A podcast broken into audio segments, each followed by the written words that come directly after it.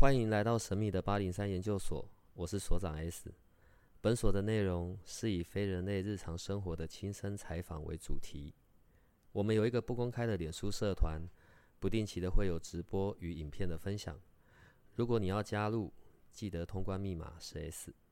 欢迎你和我们一起探讨未知的维度空间，以及各种神秘又有趣的内容。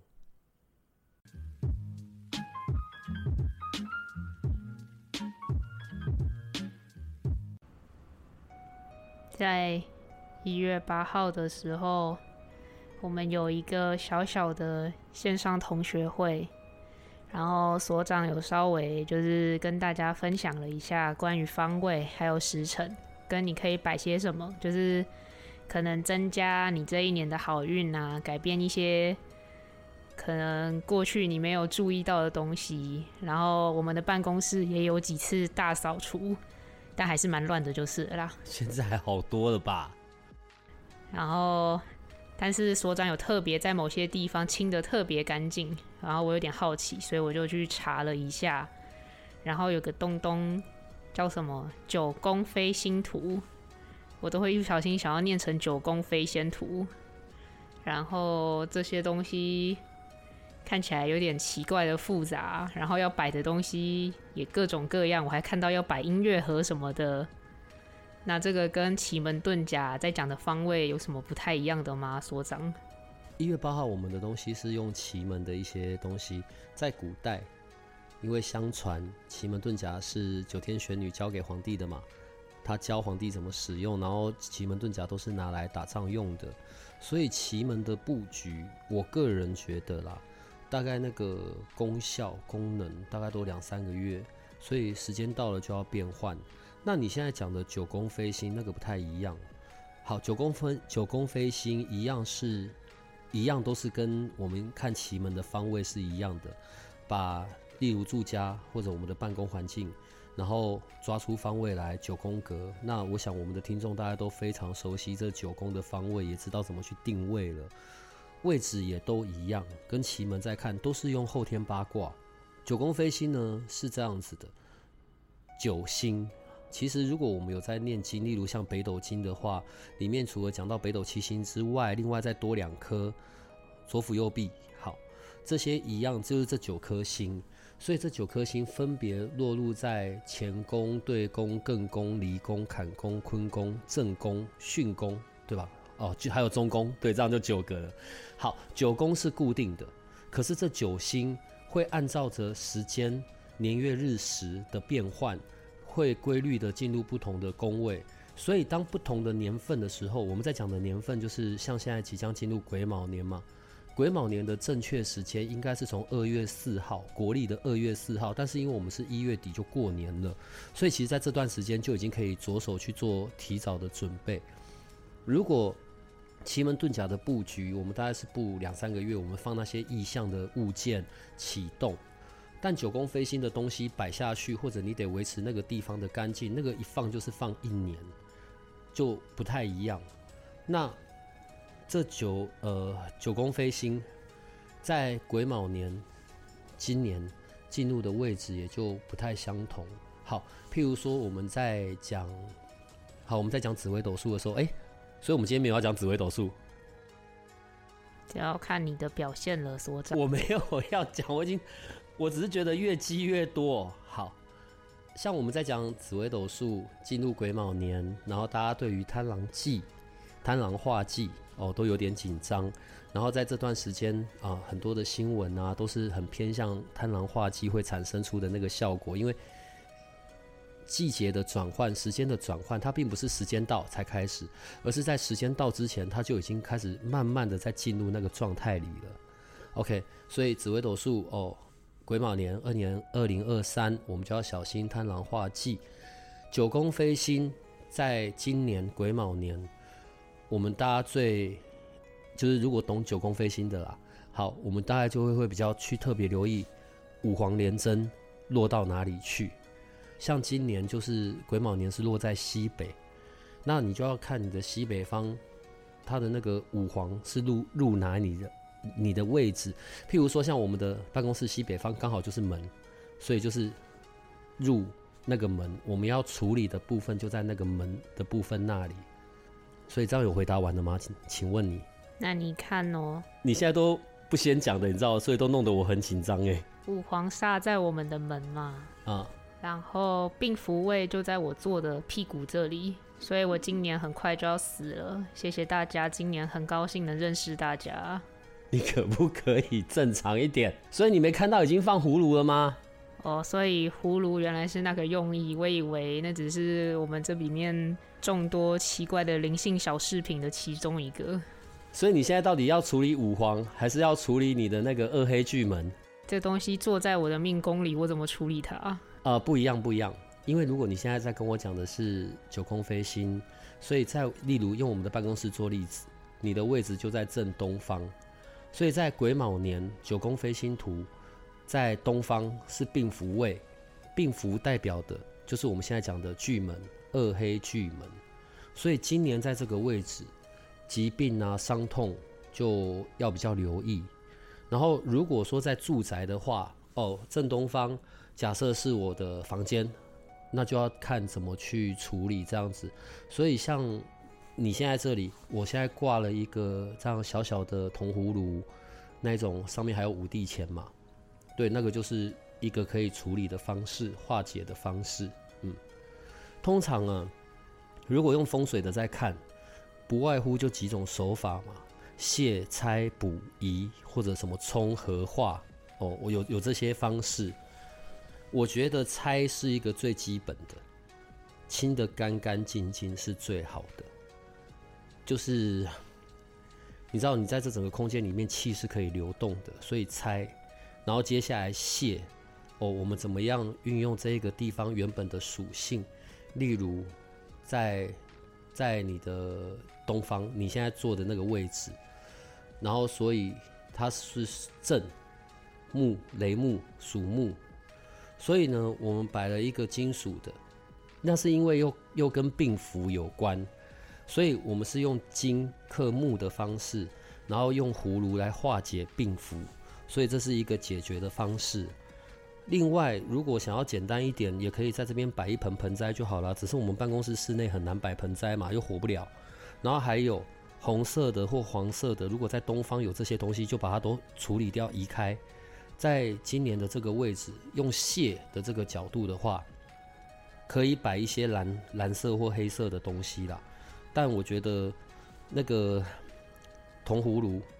是一个非常好的解决方案，对，所以这就是为什么你这边我会摆一个这个东西挂着，嗯。所以假设每个地方，你看嘛，我们有很赞的方位，也有很烂的方位。应该说，我们有很好的位置跟很糟的位置。像我坐在，像我屁股底下，这就是一个很糟的位置。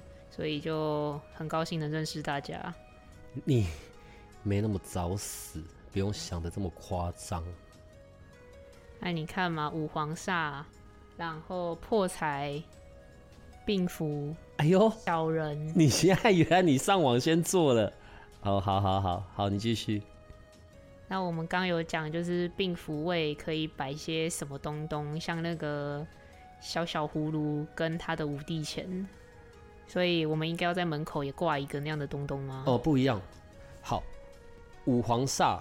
五黄连针在九宫飞星里面，五黄连针是最麻烦的，它会它会招灾惹祸，它会惹很多的麻烦，所以在那一个位置不适合太过的动。可是偏偏像我们是在门口，如果像我们的方式有两种，一个是摆一样五帝钱，不过当我们现在在讲五帝钱的时候，我这边还是得澄清。不是五颗，是六颗，只是一般我们讲五帝钱，六颗那个才是标准的。呃，可以摆五帝钱在门口，压在门上面。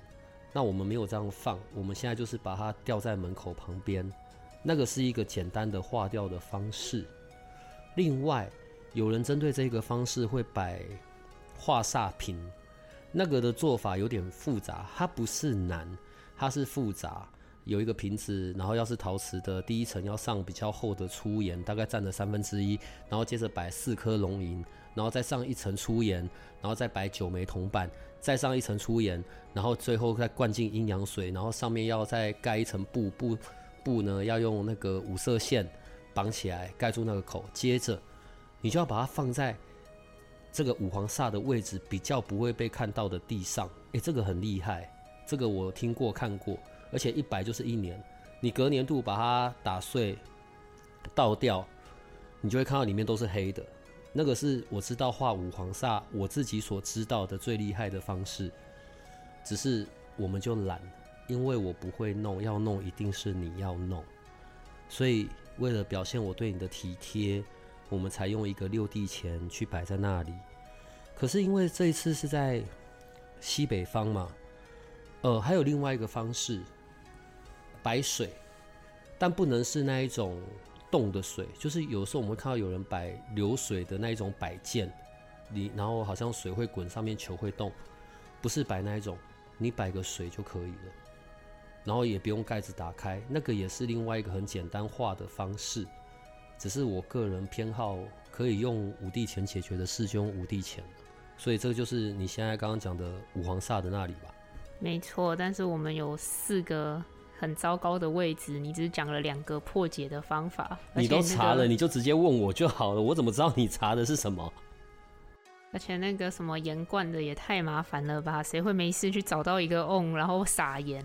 哎，那个很厉害，那个真的很厉害，是我真心佩服厉害。我可以教你做，但你就得给我做出来。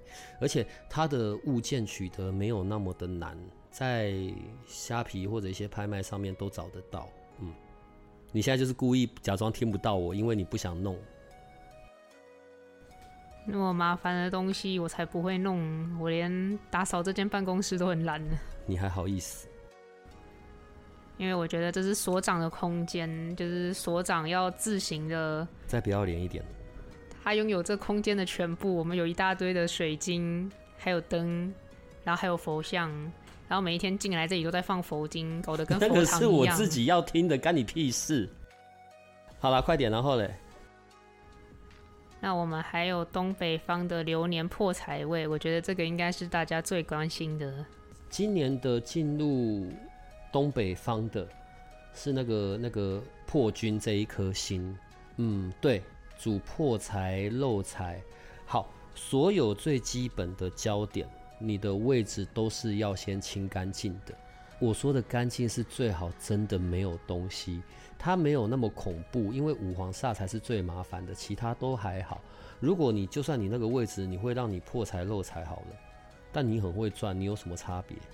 好吧，只是拆是最基本的，所以不能有任何杂物，然后不要摆一些什么刀啊、剑啊这种凶性的东西，清干净就好了。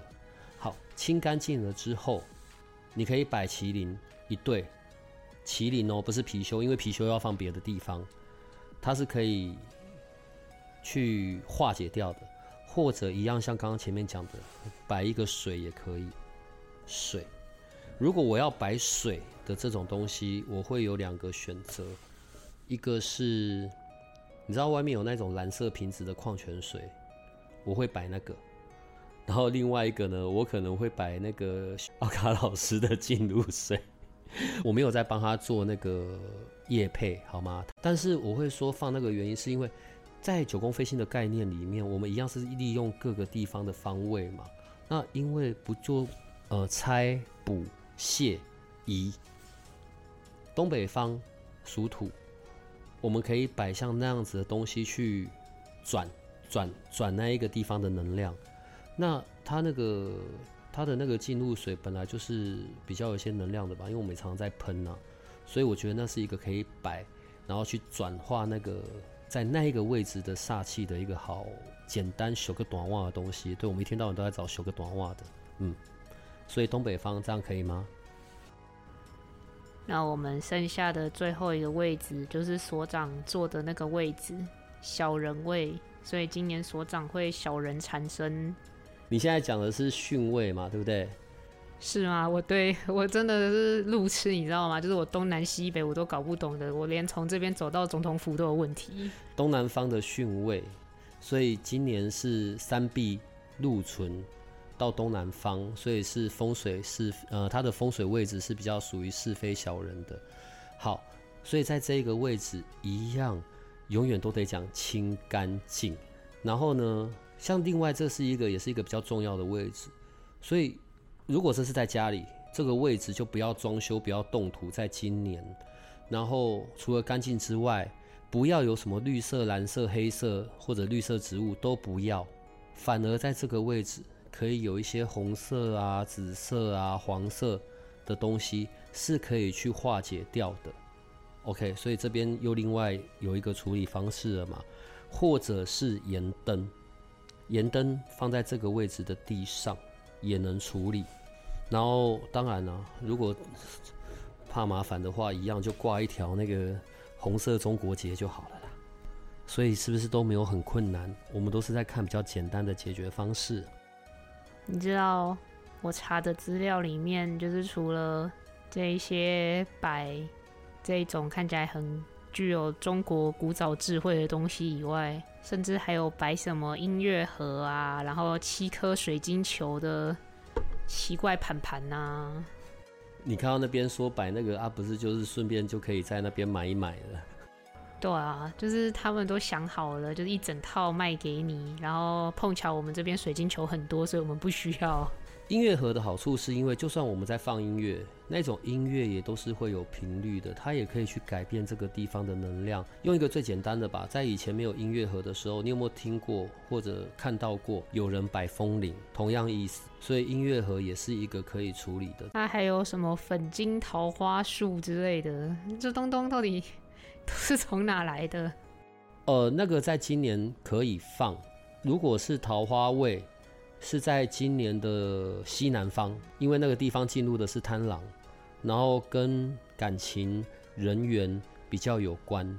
如果你要放那里，又来了清干净，它不仅只是感情的桃花，它也同时代表着人缘贵人。清干净是最重要的。好，如果现在我们是在家里，那个位置刚好是厨房或厕所，有一个频段，你有没有弄干净的焦点？除了你。眼睛可以看得到的之外，你的鼻子你在闻东西，你闻到那边是有臭味或不好的味道，那就表示你没有清干净。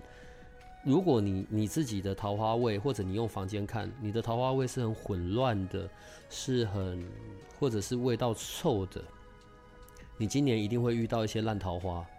那如果是夫妻的卧房，在在我们讲的贪狼位。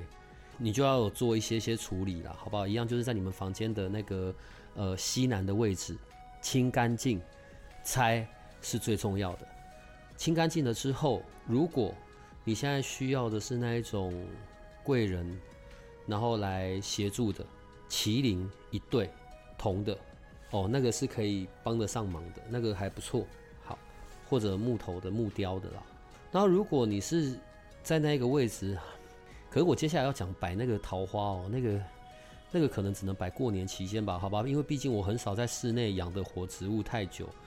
有一种桃花叫做七寸桃花，你去那种花店或者是嗯呃假日你去建国花市，那是一盆的，有土的，你得要浇水的，七寸就好了。七寸是指大概类似它那个高度吧，然后你可以买一个七寸七寸桃，然后上面。你你买那种快要开的含苞待放的，还没有完全开的，因为你现在买的已经完全开的，你放回来没几天它就开得很大，然后接着就就掰了吧。可如果你买那种正在含苞的，你如果现在放，可能在整个农历一月的期间，到它打开那是很漂亮的，你就可以在那个地方摆七寸桃，然后因为那个东西摆一整年的嘛，你就把它养在那里，那个是一个也是一个很好的催桃花的方式哦。另外。在那边就不要有一些黄色、红色、火意象的东西，不要有在那里。所以西南方桃花位算是一个好的位置。嗯，我还有看到黑曜石，就是那种一大颗黑黑圆圆的黑曜石哦。黑曜石吗？可以啦，黑曜石可以，但要够大颗，然后不一定要是圆球。因为它就是用一个比较水的意象的东西，在今年度来压住那一个位置。但我们刚刚有讲了嘛，你直接摆一盆水就好了。摆一壶水，矿泉水，你看多好解决。喜神位今年是在正北，癸卯年在正北。好，我觉得二零二三是一个比较尴尬的年份，就是癸卯年。我们现在在讲九宫飞星，其实它是建立在一个三元九运的这件事上面的。所以在前一段时间，我们听到很多人在讲哦，即将进入九子离火运。九子离火运是从二零二四年开始，可是今年就是处在一个旧的时间跟新的时间交界的一年，所以刚好又在今年九子右弼是在正北方，也就是从二零二四年开始要进入的那样一个好的位置。所以在癸卯年这一年，正北是所谓的风水喜庆位，好位置。它也是桃花，但是跟我们刚刚的贪狼西南的桃花是比较不一样的。这个桃花九子的这个桃花是一个比较生气勃勃的、喜庆的、喜庆啊、姻缘呐，然后或者天丁有小孩，家中有喜事哦，它是一个比较这样子的定义。所以一样，你得先清得干干净净。干净整洁，气场流通，而且最好是有光线的，这样是比较利于这个位置去发散它的效果。然后你先做完了拆，弄干净，麒麟吧，麒麟就可以了。或者是我们摆个红色的灯，或者是你用一个橘光打在那里都行，就是这么简单的方式而已。那接下来，我觉得大家过年都很需要这个东西。就是偏财，西方是不是？所以我只要坐在西方，我管他打麻将、打扑克牌、打什么东西，在上面刮刮乐，然后站在西方买彩券，我就会中，是这个意思吗？哦，不是，因为我们现在在讲的跟奇门的布局不一样，我们现在在看的是一整年。你想要有这一些偏财的气运进来，六白五曲在今年的正西，所以你的西方偏财。指的是在你正财之外的其他收入或者是运势，它除了代表偏财，也代表着官运，它是一个很好催财的地方。所以你的西方不可以有什么杂物，是要看起来非常整洁干净的。你可以不要特别去打灯也没问题，但你得让那个地方是很干净的，尤其。如果你是从事业务工作的话，你真的留意一下你的西方是不是很乱的。可是你知道吗？你如果在今年度你那个那个地方是很干干净净的，然后是气场可以流动的，我觉得反映在工作事业上面就会马上看到不同了。然后我们刚刚讲到貔貅，就是可以摆那里的，因为西方对金属金，你在那边摆铜的貔貅吧，然后放在那边去。除了它的那些气流的流动很好之外，就会帮你带财进来了。我们现在在讲摆的这一些哦，不管是金属的、玉石类的都可以。我不建议你要买很大只啦，对，但是你就是，但你也不要小到那个像小指头的指节那么的小，因为那个是拿来戴在手上的。对，你就摆一对放在那边就好了，然后就会为你带来运用今年癸卯年，呃，五曲星。在对金的这个方式，就可以带一些好运进来了。那我们讲到，因为这个是一整年的运势嘛，所以刚讲偏财。那我们现在要来讲跟工作有关的，就是正财位正南方。今年的正南，对，是癸卯年的正财位。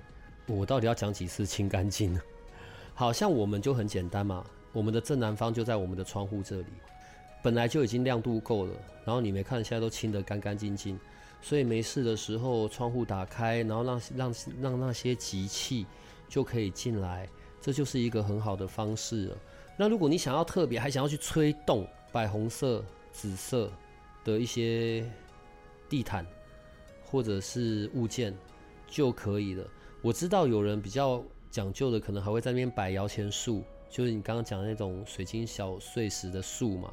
或者聚宝盆，或者财神像，呃，我觉得像我们这边，我们就没有做到那么高刚啊，我们就是干干净净的就可以了。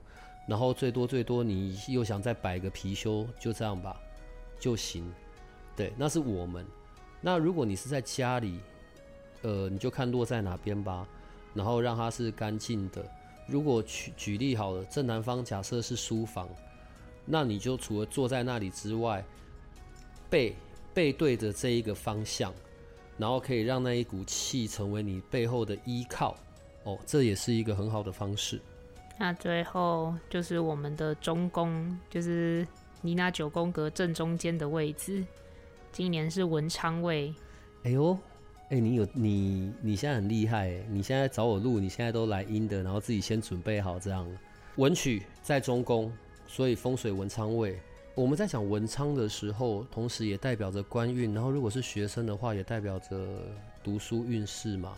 所以你的中宫要是干干净净的，好吧？其实到都在教大家，干脆家徒四壁这样子，反正干净可以流通，那是一个最重要的选项。你自己整理完，你站到房子的中间去感受，是不是跟过去你站在那个位置不一样？你就知道你是不是有整理好。好，我现在我刚刚那个是针对全部了。那中宫，嗯，清干净之后，你摆那个叫什么？你你有没有看过有一种竹子叫开运竹？然后就是它比较小，可以摆桌上，然后有绑红线、红色的带子，那个可以。然后如果是学生，你摆文昌塔也可以，或者是你在那个中间摆一个长明灯，像我们现在就放了一个底下有架光的小颗的亮亮水晶嘛，那个也行，这样就可以处理。今年哦，癸卯年，我们刚刚讲的东南方，也就是巽位，还有中宫。最还有那个西北五黄煞这几个位置最好都不要是动土啊、装修啊，然后不要有奇怪的东西，就可以去发挥它原本有的效果。因为每年每年这九个位置就在跑嘛，你日常时候就是让你的环境清洁，你的空间流动就比较简单。你要先做好这个部分，摆这一些一放一整年，就可以让事情。你就可以运用一些先天的优势啦，所以古代人都是这样做的嘛。然后你的这些摆件，你没有需要用什么抹布湿水在那边擦那种，例如像我们啊，你看我平常在清键盘，然后不是有那种很像小刷子的东西吗？你用那种小刷子的东西，把它上面这样刷一刷，露露诶，一些灰尘可以掉下来就可以的，就可以保持得很干净。所以九宫飞星在癸卯年的这几个位置，就这样做就好了。那大家知道，就是我们这边办公室就是录音室，所以很多老师进来就会给我们一些可爱的小东西，例如这些水晶球。然后刚所长讲的那个，在放在文昌位代替文昌塔的那颗亮亮水晶球，就是我的聚宝盆。你都一直要，你一边又要强调是你的聚宝盆，然后一边又都是我的，我得来摆，你那逻辑是不是很奇怪？我很忠诚于我的聚宝盆，好吗？那跟所长工作的一个好处，就是所长跟任何老师通电话的时候，我都听得一清二楚，所以我也知道你跟奥卡老师通了电话。然后你们说有好康的要给八零三的研究生们，嗯哼，你看他现在在咳嗽，假装没有这件事。好，我我我觉得也不是很复杂的，因为在这段期间，过年期间吧，奥卡他们那边的。卖场上面他们是有在做福袋的，所以一样的福袋的金额，针对八零三的内容物，除了那一些内容物之外，还多了那个桃花精油，以及 就是完全定制版的桃花香水，所以一样也会有送那个招财香水，这一些都是并不是拿出来卖的，而是他得另外去做的，只是针对八零三。就是有多桃花的部分，但是只有女生的桃花而已，就是给女生用的。所以可能在过年期间啊，不对，这些都要过年后，因为他会在过年期间，尤其是初一的时候，这些他全部都会带去。你知道，他每次都会带去做这些加持，然后大年初一一早的那个能量对他来说是最重要的，他会全部在这上面做这些加持，让它的功效是更强烈的。那我们刚刚电话会讲比较久，是因为。前一段时间不是有试那个水晶小水晶手环吗？然后因为有很多那时候的试用的人，有很多的反应回馈进来，是真的有用的。所以为什么在桃花精油上面再加桃花香水，那个功效可能会比那个手环的功效更强了？对，然后所以像这一段东西就是只针对八零三的。那我现在会讲的有点卡卡，是因为我没有想到你会听到这一些，然后现在就在跟我讲。那我因为我还没脑袋还没整理好，对，但大概就是像我讲的这个样子。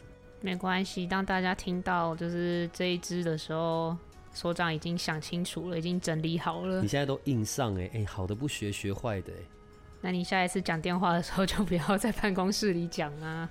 就乖啦。好，然后呢？那现在已经是非常非常接近农历年的时候了，就像刚才所长有讲到，初一的时候的那个能量对奥卡老师很重要。那初一的时候呢，我们也会也有就是那个书文处理的部分，然后所以我可能又要早起跟着奥卡老师去庙里。所以我们今天不用讲到紫微斗数，对不对？所以我们之前录的那些紫薇，你是要在过年期间放的，这个要看我过年的行程长怎样我。管你的。好，所以回到初一，对你得去，嗯，你要拍照。好，那大家也记得初一的时候去奥卡老师推荐的那些庙吸吸财气，走走逛逛，感受一下，就是初一的能量与平时去庙里有什么不同。那虽然农历年将近，但是八零三其他的老师们这边也有其他的事情会持续的进行。所长，你要不要为大家介绍一下？好像你刚刚问我那个九宫飞星，我们先讲打扫这件事吧。所以在今年，呃，假设啦，因为看来放假应该是从礼拜五开始放嘛，然后礼拜六除夕，礼拜五就是一个很适合打扫拆，我们在讲拆的那个时间，礼拜五的那一天，因为礼拜五刚好是十二建除日的除日，那一天是最好拿来做这些啊、清理空间啊、打扫干净的时间点，然后接着在除夕，我们刚刚讲，假设你真的准备了那些东西，你要把它就定位，你就选在除夕那一天的申时，你在申时之前把那些位置定好，是一个很好的选项。然后另外，呃，一样，除夕的当晚，除夕当晚，你你知道，每次到了一到那个十一点或者是十二点，不是就会有各式各样放鞭炮的声音吗？因为就进入子时了嘛。如果你手上是有那一种蜡烛，你可以在中宫的位置，从亥时你就让它点着，一路让它点，然后直到那个子时结束，那个象征着是把你昨清理完的，然后还有整理好的，在这一个空间里面的晦气，就是烧干净，同时引动新一年进来的这些好的能量，呃，这些气流留在这一个场域里面。好，所以我们现在已经从除夕的晚上准备进入到初一了嘛。那接着初一的早上就去走走吧，走村，去奥卡老师推荐的那几个地方、那几个庙，不知道的就请透过八零三的 Line 私讯小帮手。我们不想在节目中讲，是因为奥卡老师说不要得罪其他的庙，但是他只是针对大年初一的那个财气。的时间点，所以他特别推荐这几间庙，所以你就可以去那些地方。好，然后记得要穿红色，红色去把那些能量去留在你的身上。然后接着从初一到初五，那个无极慈玄圣道院那里，上午到下午的时间是可以去过那个平安桥。就是也是一个除晦，然后迎好运的方式。你也可以在那边拔杯，拔杯有拔到的话，有那个发财金，对。但我我我觉得你还是初一的早上要去到那些庙里，对。然后你可以有其他的时间去。另外就是还有道院的那个特制的那个香了，呃，因为我之前我不太清楚它的那个用法，后来有在跟技工师傅做确认，所以里面的香一个月只能点一次。一个月点一支，在今年你的环境布置好的时候，点那个香，配合我们刚刚讲的那个时间，就是你点蜡烛，象征把里面的空气做汰换的那个时间点，点的那个香，会讲到那个香，是因为那个香的数量不多的，我现在只能很快速、小小声的讲。呃，你可能要直接到道院去看还有没有剩下的。嗯，好，大概就这样了吧。一系列的活动之外，哦，然后另外就是我们一月八号里面我们有讲的一些。时间跟位置，对，所以一月八号的同学们请记得好吗？然后还有什么？哦，还有初七，初七一月二十八号的初，一月二十八号是初七，那一个礼拜六的下午有阿米亚老师的活动，然后他会晒火点，然后另外也会交一点点花金的东西，然后另外还会送那个，就会再提供他做的那个水莲花精华。那个之前有拿到过的人都非常的称赞，但它不会是一个免费的活动，可能八百一千吧。然后，但是详细的内容，等我这边都确认好之后，会跟小帮手讲，小帮手一样都会坐在八零三的 Line 上面的最新消息。所以一路就是这些事了吧？所以所长讲了这么多，最后东西还是要我来做，所以我做这些，你去打扫办公室，差不多嘛。哇，我不想再跟你讲话了。嗯，好。总而言之，大家可以按照今年的九宫飞星图去布置、去打扫。重要的是打扫，这比布置更重要。所以所长建议大家就是家里的东西全丢了吧。收好就好了，干干净净的，好不好？在你今天问我那个九宫飞星最最最特别要注意的。还是在五黄煞所在的位置啦。五黄煞在门，五五黄煞在卧室，或者五黄煞在厨房，处理的方式都会有一点点不太一样。对，这些都不是所谓的那种很可怕的，因为每年都嘛会，每年都依然存在，只是位置不同。我们只是因应这些状况，可以做一些些调整而已啦。对啊，清干净，让气流可以流通是最重要的。那如果你真的愿意自己搞缸，然后去做那一个化煞瓶。那你也私讯小帮手吧，我会告诉他是完整的做法，真的不难。然后包含要用的龙吟，你在虾皮上面买吧，也都才几十块而已啊。嗯，哎，我问你，所以你安排的行程就是你要放上去我们录音的时间，那紫微斗数的东西你打算过年期间才放对不对？我过年很忙啊，你看我又要去跟奥卡老师。你不用跟我讲这些，你现在用赖皮的没有用，你没有回答我的问题。总而言之，过年期间大家还是会听到八零三的新集数，这点我可以跟大家保证，其他的我就不敢了。那这一集出来的时候，应该已经非常非常非常接近农历新年的时候了。在这边就先跟大家拜个早年，所长也要拜啊。针对二零二二年，然后就谢谢有大家，然后也谢谢你喜欢我们的节目，小帮手会继续努力的，祝大家新年快乐。我希望我屁股底下病符位有用，那大家就好好的在偏财位跟正财位清理一下，打扫干净，然后过年期间狠狠的打个麻将、扑克牌，玩个刮刮乐。刮刮乐是小帮手最喜欢的活动之一，虽然一直以来都没有什么刮到大奖啦，但是好玩就好，对吧？那就先也祝大家有一个愉快的农历新年。那也谢谢大家这一年一直以来的支持跟照顾，尤其是所长的部分。虽然他嘴上不说，但是他都非常关心研究生们，所以研究生不管有怎样的问题，他都很乐意为大家回答。我们一定要相互伤害就对了。那今年谢谢大家，祝大家明年会更好，也祝所长农历年快乐啊！我真是一个贴心的人，总算有人话了，拜拜。也大家拜拜。如果你喜欢我们的节目，请多帮我们分享，并且鼓励订阅，让八零三研究所可以持续成为你探索灵能世界的另一只眼睛。